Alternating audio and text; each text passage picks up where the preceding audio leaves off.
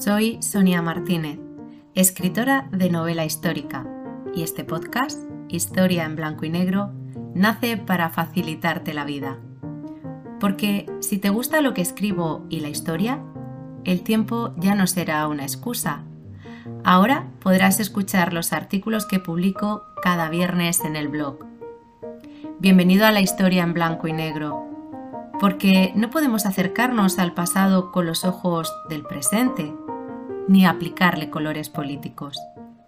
La historia es la que fue y no se puede cambiar ni matizar, para bien o para mal. Espero que disfrutes cada semana de una nueva aproximación a nuestra historia, ya que el pasado español cuenta con historias atractivas que merece la pena contar. ¿Quién dijo que la historia es aburrida?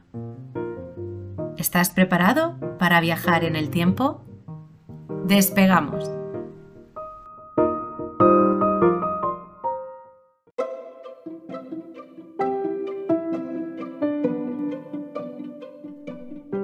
Capítulo 9. Alcohol servido en teteras.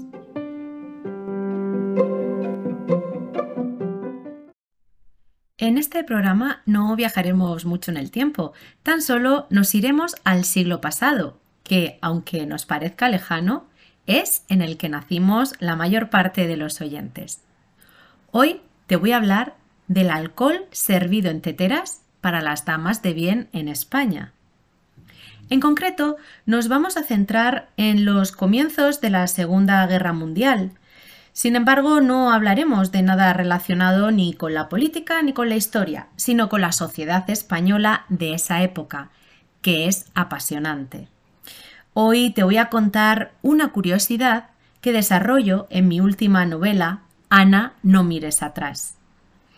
Durante este periodo de la historia de nuestro país, el papel de la mujer no hace falta que te cuente cuál era. Y pese a que mm, difería eh, según el estrato social, las prohibiciones estaban a la orden del día para cosas que hoy consideramos minucias. Es precisamente a una de ellas a las que me voy a referir en este podcast. En España era típico que los hombres contaran con cafés donde mantenían charlas a la vez que se tomaban una copita o las que se terciara, de coñac o de lo que cada uno deseara. Sin embargo, esto no era así en el caso de las mujeres, que no solo carecían de esos lugares, sino que además no estaba bien visto que acudieran a ellos sin compañía y peor aún, que bebieran alcohol en público. Esta situación se daba en nuestro país porque en el resto de Europa no sucedía lo mismo. Avanzaban algo más rápido que nosotros. En Francia o Inglaterra, por ejemplo, existían salones de té en los que se reunían las mujeres de la alta burguesía a tomar el té y charlar de sus asuntos. Por suerte llegó a España una extranjera, no podía ser de otra manera, para ponerle remedio a esta situación. Ella fue la irlandesa Margaret Taylor. Amiga de la reina Federica de Grecia, madre de la reina Sofía, nuestra reina emérita. Esta mujer estaba muy bien relacionada, ya que había viajado por todo el mundo acompañando a su marido, de quien, por cierto, a España ya llegó divorciada. Esto no la amedrentó lo más mínimo y supo cómo imponerse para ser alguien en una sociedad de hombres. Fue en el Paseo de la Castellana de Madrid donde vio el lugar perfecto para llevar a cabo su propósito. Eh, este lugar le recordó, salvando las distancias, a los bulevares de eh, los campos elíseos parisinos. Y fue allí donde decidió abrir el Salón de Té Embassy en 1931. El Salón de Té Embassy pronto se convirtió en un lugar eh, de referencia para las mujeres de la alta sociedad madrileña. Allí podían degustar eh, los tés especiales como Margaret los había bautizado esos mm, tés eh, no contenían otra cosa sino espirituosos, es decir, Margaret conocía bien los gustos de sus clientas. Sabía cuál era ese té especial que debía preparar para cada una de ellas. De modo que cuando una dama pedía su té, ella servía dos teteras, una con té de verdad y otra con el espirituoso correspondiente para cada una de las damas. Las teteras de porcelana fina de Embassy escondían un secreto a voces entre las féminas de la alta clase madrileña.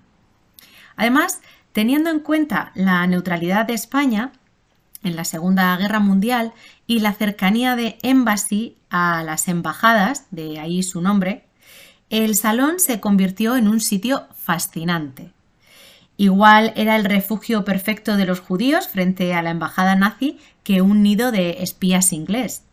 A la vez que todo este entramado histórico sucedía, el salón de té se convirtió en el lugar de encuentro de mujeres de la alta sociedad que podían acudir sin compañía y beber alcohol en público sin ningún tipo de censura y sin que eh, fuese mal visto. Eso sí, el alcohol tenía que estar servido en tetera.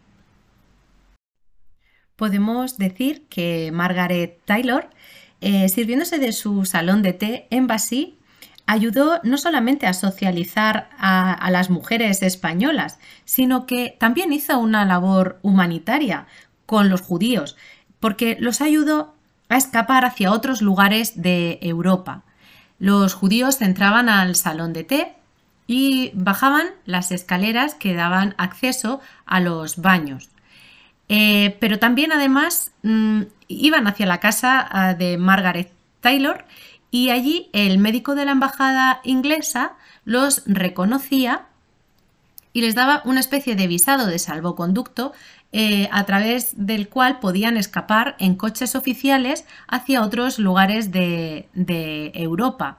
Eh, lo curioso es que esto lo hacía frente a la embajada nazi, que es donde estaba Embassy. En aquella época, dos son los lugares icónicos ya, eh, Embassy para los ingleses y el restaurante Horcher para los alemanes. ¿Conocías esta historia? Si te gusta y quieres ampliarla, yo te invito a leer mi novela Ana, no mires atrás para disfrutar de esta parte tan apasionante de nuestra historia más reciente. A través de esta novela histórica pasearás por la historia del siglo XX de la mano de su protagonista, desde la Rusia de los zares de principio de siglo hasta la España franquista de espías de los años 60, en la que transcurre eh, historias como esta eh, que te he contado en el programa de hoy.